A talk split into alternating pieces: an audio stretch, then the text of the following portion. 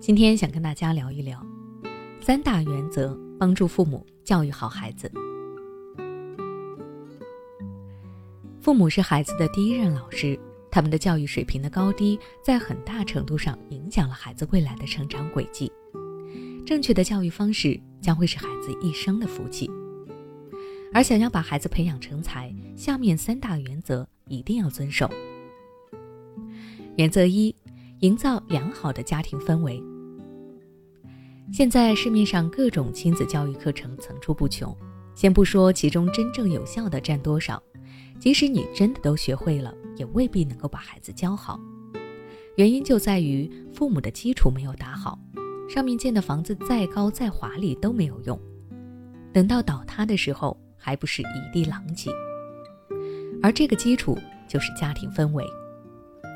家庭氛围的好坏，直接决定了父母对于孩子教育成果的下限。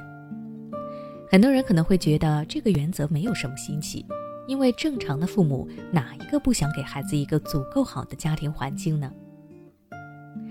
作家尹建莉在《好妈妈胜过好老师》中写道：“现代家庭教育中一个很大的问题是，父母可以为孩子付出生命、金钱，却不肯为孩子付出时间和心思。”确实如此，很多父母恨不得对孩子掏心掏肺的好，在物质层面尽其所能的满足孩子，但是他们却忽略了，在这样环境下长大的孩子，往往非常的任性、自私、易怒等等。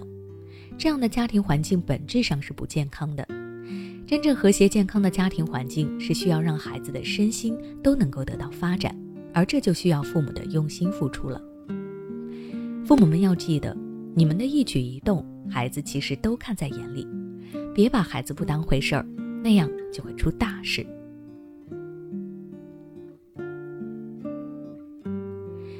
原则二：尊重孩子的选择。在现在很多父母的观念中，孩子需要做的就是四个字：听话照做。父母们的理由通常也都是大同小异，为了孩子好。可是这样的做法真的对孩子公平吗？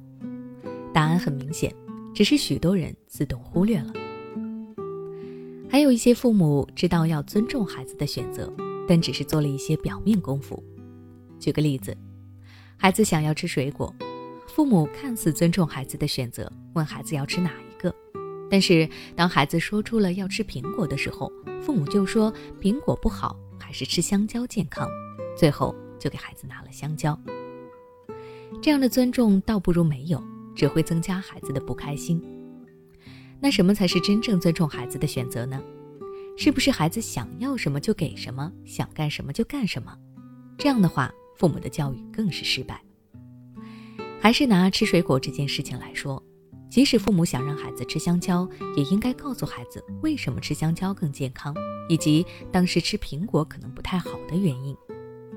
最后再让孩子做出选择。如果他依旧坚持吃苹果，只要确实没有太大的问题，也无所谓。最重要的是，在孩子看来，父母愿意尊重自己，和自己商量着做事，而不是独断专行。而且，只有当大人尊重孩子的想法了，你们之间的沟通才会更加的顺畅，孩子也会学着去尊重其他人。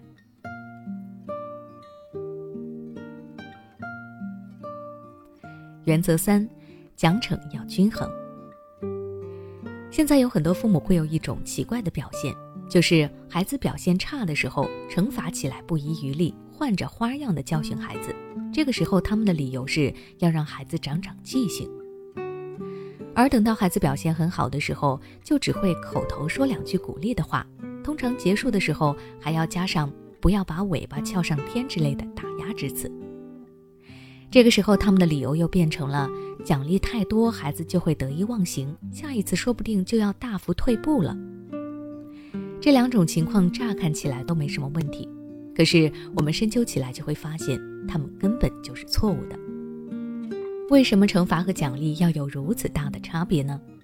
孩子吃痛会长记性，没错，但是表现好时，父母的称赞和鼓励，他们更会记得。所以说，在奖惩分明基础上也要均衡，否则孩子的心理健康就会慢慢失衡，最后父母要付出难以想象的代价去挽救。孩子对于父母而言就像是一张白纸，而父母的教育方法就是画笔。最后，白纸上出现的是绿水青山、高楼大厦，还是断壁残垣、破砖烂瓦，这就全看父母们的发挥了。那如果你想了解更多关于父母教育孩子的内容，可以关注我的微信公众号“学之道讲堂”，回复关键词“教育”就可以查看了。